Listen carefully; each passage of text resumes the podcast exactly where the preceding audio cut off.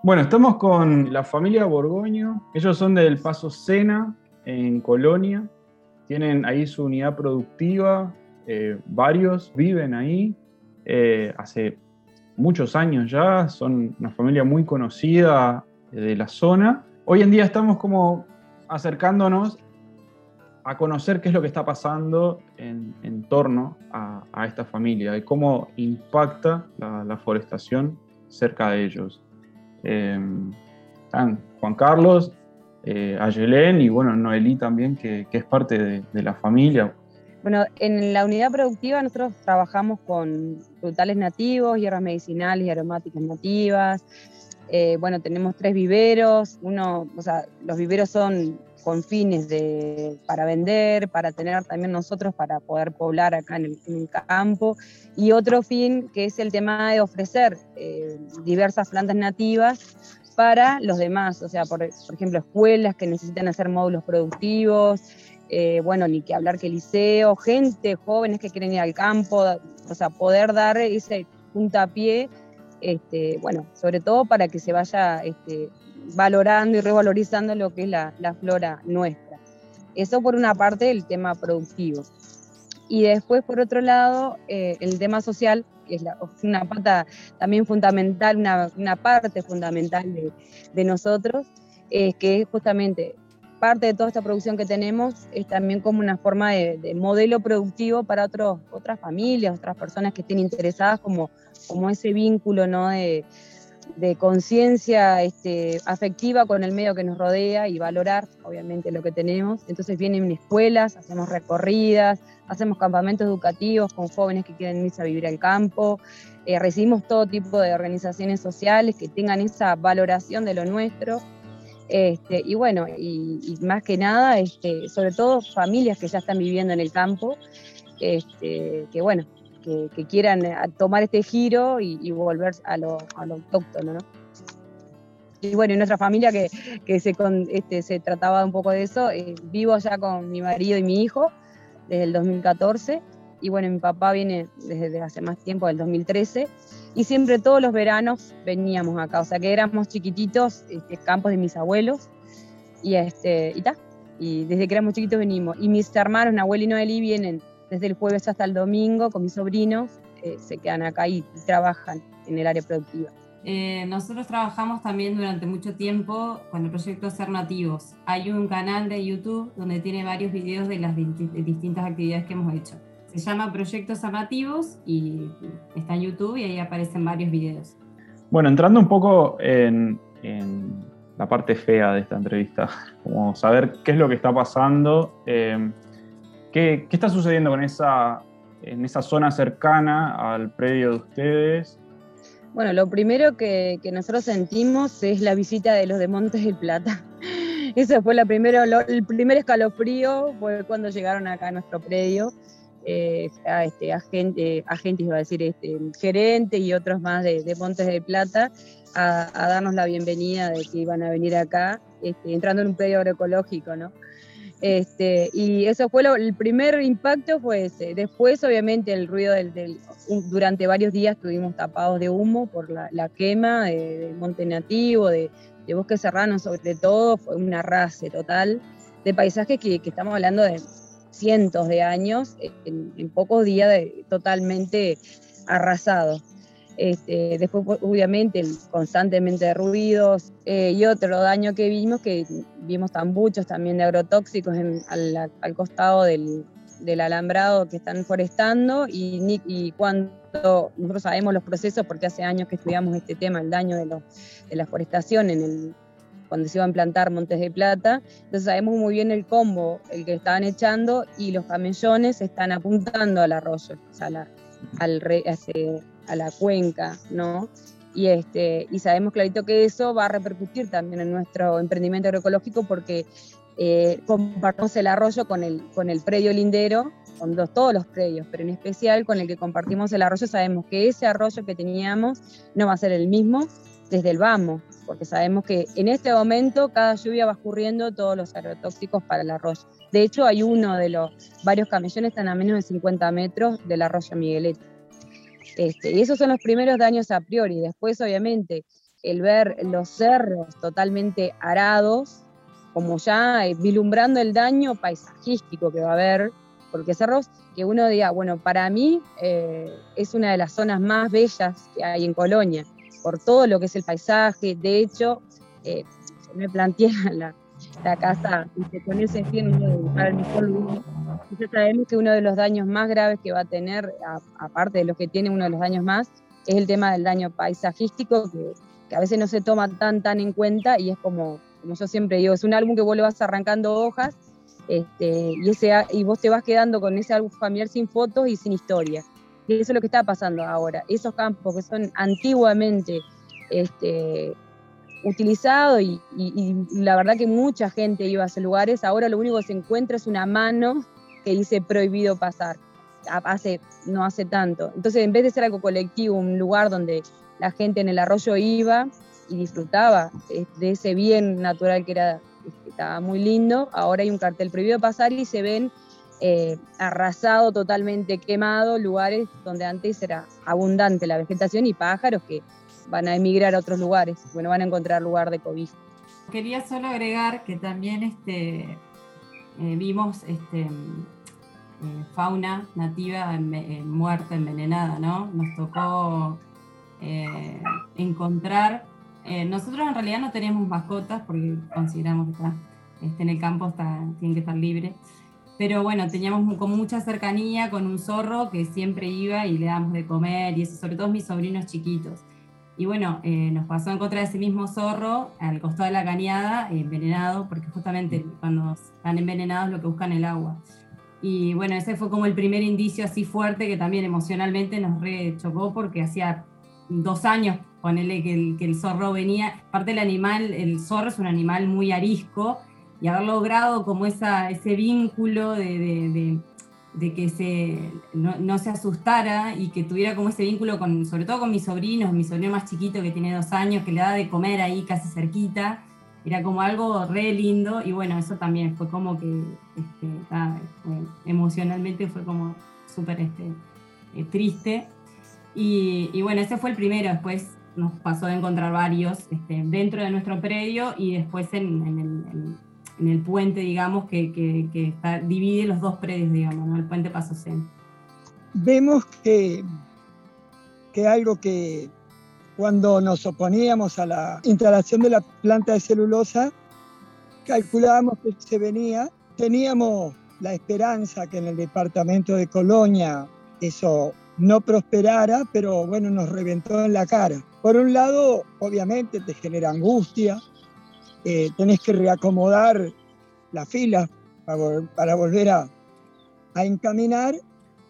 Pero bueno, eh, nos tocó, en cierto modo, nos acercó a una frontera que no queríamos ver, pero que sabíamos que eh, la humanidad tiene que enfrentar y que es encontrar todas las formas creativas que hay para torcer el rumbo de todo el modelo productivo. Nosotros acá lo que hacemos, en definitiva, es mostrar que hay otros modelos forestales que son útiles para el presente y para dentro de mil años. El otro proyecto es un proyecto que eh, a lo sumo sobrevive 30 años y después es desierto. Entonces este, confiamos en que eh, el calentamiento global nos esté achicharrando, pero que nos aclare la mente porque por algo está pasando, que eh, nosotros ahora en este momento estamos acá abajo de los árboles, esto es confort, a veces la gente en las ciudades no los ve, pero si, si eh, se siguen multiplicando estas ideas, va a ir cambiando la base social de apoyo a un modelo que es criminal.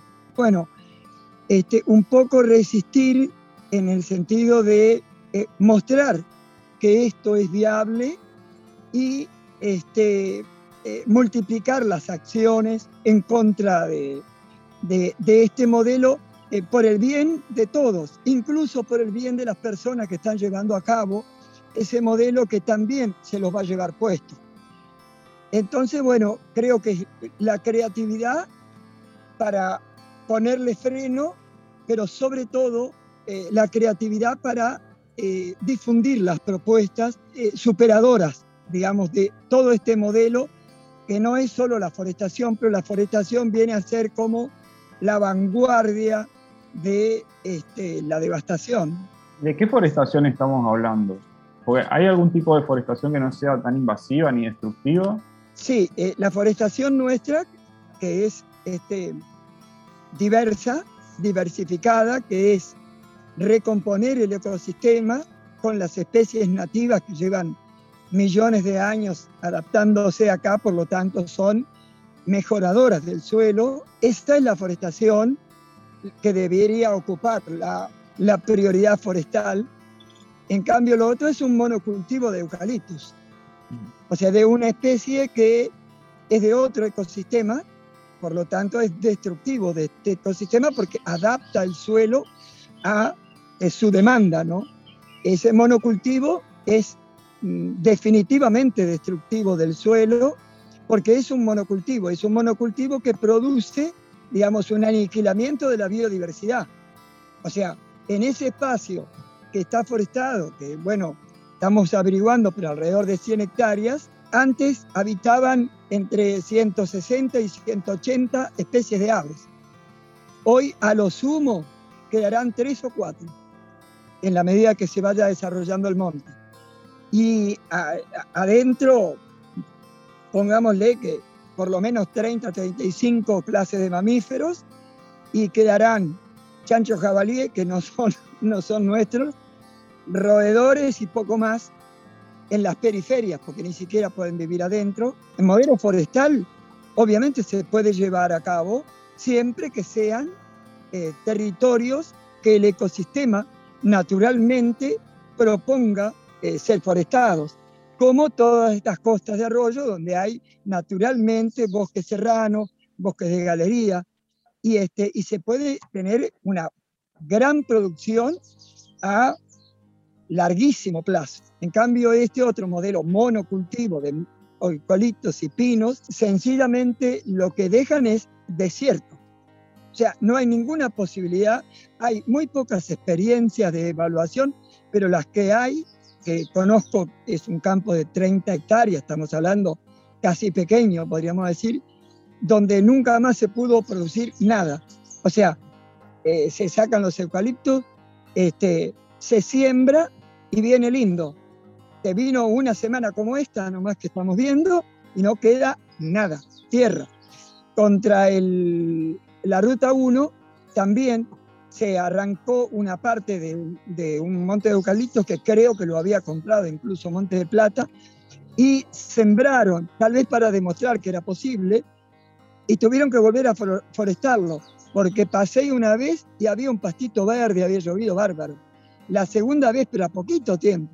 Era tierra, como si lo hubieran vuelto a trabajar y en realidad se había quemado porque, eh, eh, digamos, los suelos ya no, no, sostienen el agua en superficie, por lo que destruyen este, las capas freáticas, que son las que sostienen la humedad en la superficie para que las raíces la puedan tomar. Lo que hay adentro de un monte eucaliptus es desierto.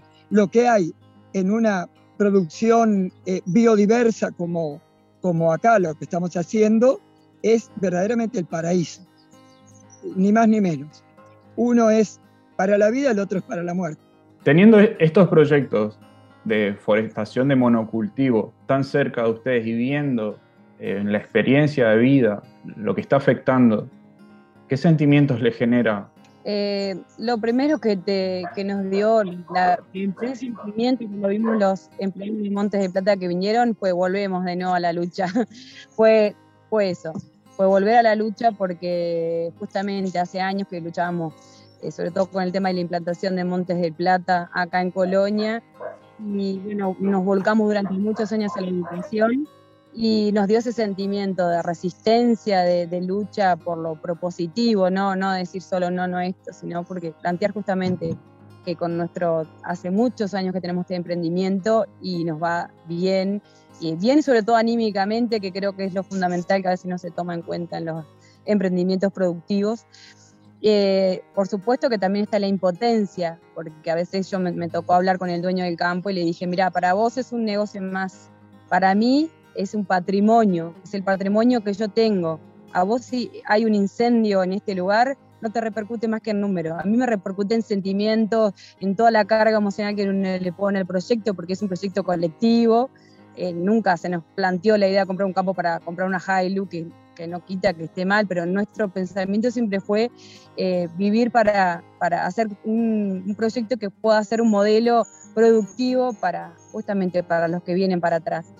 Y bueno, esa impotencia está, pero es la que nos da la fuerza para, para decir, bueno, este sentimiento si me domina, eh, me paraliza y le doy de comer a esa gente que precisa del pesimismo y, la derrota emocional de las personas. Entonces yo a veces me levanto y miro para lo que está el monte, pero veo a mi hijo y digo, se acabó. La, la, la, lucha sigue, veo a mis sobrinos, veo a los niños que vienen las, de las escuelas para acá. Igual, pa, tenés una inyección como diciendo, vamos, vamos a, a seguir luchando. Ese es un poco el sentimiento de, de la familia el primer impacto para mí fue súper triste, ¿no? La, la, primera noticia cuando me dijeron, porque en realidad el campo, además de todo eso que comenta Yelén, eh, emocionalmente para nosotros, que nos tocó pasar varias batallas en la vida eh, bastante fuertes, o sea, bueno, lo del, del, caso Borgogno, que no viene ahora este, a, al, al, tema, pero también fue un, este, un, un golpe duro que tuvo la familia durante muchos años, la muerte de una hermana chiquita, el campo siempre fue como ese refugio de eh, encontrar este, la paz y bajar a tierra y el poder despejar y bueno. Este, entonces, bueno, uno ve, veía como amenazado, ve como amenazado eso, ¿no? Entonces, bueno, ese primer impacto personal fue eso, ¿no? Pero enseguida, como decía ella, ¿no? Eh, nos han pasado cosas que son este, muy jodidas, entonces uno compara también, ¿no? O sea, no es lo mismo que la parte de un ser querido, ¿no? Eh, entonces, bueno, te da como esa, ese impulso de decir, bueno, yo tengo que luchar también por, por, por bueno, por, por, los niños, por uno mismo, por, lo que significa el, lo que nosotros queremos demostrar con esto y todo el laburo que ha llevado de muchos años. Este, entonces, nada, eh, me parece que, que, sí que fue por ahí, que fue un momento al principio así, pero después sí que, sobre todo el, el, tema de la unidad familiar, ¿no? Este, que nos dimos como que siempre, en cualquier circunstancia así este, complicada, eh, el, la familia es fundamental. Entonces, bueno, es como que cualquier cosa mala que se venga, uno sabe que la puede afrontar porque tiene ah, la familia y, y, amigos, ¿no? Muchísima gente que cuando hablamos de esto, bueno, mismo en la red, se recontra solidarizaron con, con este tema, que más allá de que no es, es solo exclusivo nuestro porque está dentro del país y bueno, eh, va a afectar a todo el mundo, digamos. En este caso es, eh, está al costado de nuestro predio, ¿no? Eh, pila de gente eh, se acercó para darnos una mano, para ponerse este, en disposición para lo que necesitáramos. Entonces, bueno, eso también te da pila de fuerza, ¿no? Este, así que nada, hay que seguir en la lucha, ¿no? Y mira, solo que puedo decir un mensajecito para, esta gente tan poderosa que está peleando a gente tan débil, es que eh, somos muy tenaces. eh, cuando encaramos algo vamos hasta el fin, porque consideramos que es justo y que la vida se dignifica, porque este, uno va en viaje hacia ese pasaje sin vuelta pero hay que irse dejándole todo lo más posible para que aquellos que vengan atrás puedan lograr su plenitud. Por lo tanto, este, el combustible de todo esto son los seres queridos que vienen atrás, ¿no? Eh, toda la, la gurizada, este, que dicho sea de paso, tuvimos una visita hace un, poquitos días pa, y vimos unas miradas en esos niños que eh, imposible aflojar nunca, venga lo que venga, porque ella, esa inocencia con que nos miraban era como un mandato donde eh, no hay marcha atrás en esto. Tenemos que salvarles su mundo. Y bueno, este, sabemos que esto es obra de una gran ignorancia y por eso vamos a seguir trabajando en el diálogo, en tratar de convencer a esta gente que está equivocada, pero vamos a ir cerrándole todos los caminos para que eso no siga avanzando. Eh, bueno, eh, eh, es el, el, la avanzada colonial este, de, una, de la producción que me gustaría discutir números, pero yo creo que es deficitaria, sencillamente, porque mm, lo que se puede cobrar por los palitos se gasta en caminería y lo que se produce, se produce en zona franca, o sea, no tocamos un peso. Y está desplazando la producción que más recursos este, da al país en toda la cadena productiva. Acá enfrente, donde está forestado, antes pastaba el ganado, eh, por lo tanto ganaba el dueño, iba al frigorífico, ganaba el frigorífico, el Estado cobraba por todo eso, ganaba el carnicero, ganaba el que se comía el asadito, y todos aportábamos, en definitiva, al bien común. Y lo estoy diciendo no como productor de, digamos, de, nosotros no producimos carne y leche, pero lo que estamos viendo es realmente tan demencial que pensamos que hay muchas chances de ponerle freno, porque hoy sí está a la vista que aquello que prometían las empresas era muy mentiroso.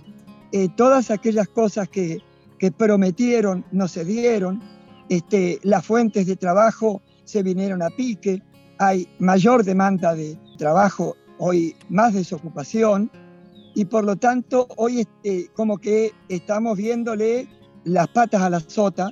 Y entonces eh, creo que es mucho más factible eh, dejar al descubierto este, la inconveniencia del modelo forestal y la defensa de un modelo productor de alimentos, y sobre todo alimentos de calidad, porque el mundo lo está reclamando, está reclamando alimentos y de calidad, algo que Uruguay puede hacerlo, pero tiene que modificar este modelo productivo y sobre todo este modelo forestal que además de ser contaminante, le arrebata espacios a la producción de alimentos. Una locura. Está, en realidad escucharlo a ustedes tres, eh, da como eso de muchas gracias por, por abrirse a compartir este, todo lo que, lo que sienten y lo que viven.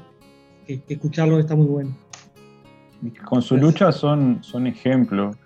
Eh, nos abren la cabeza también a consumidores, eh, a gente que vivimos en ciudades, hacinados o acostumbrados a ver esto, el, monte eucalipto y creer de que eso es bello, por no entender realmente qué esconde detrás.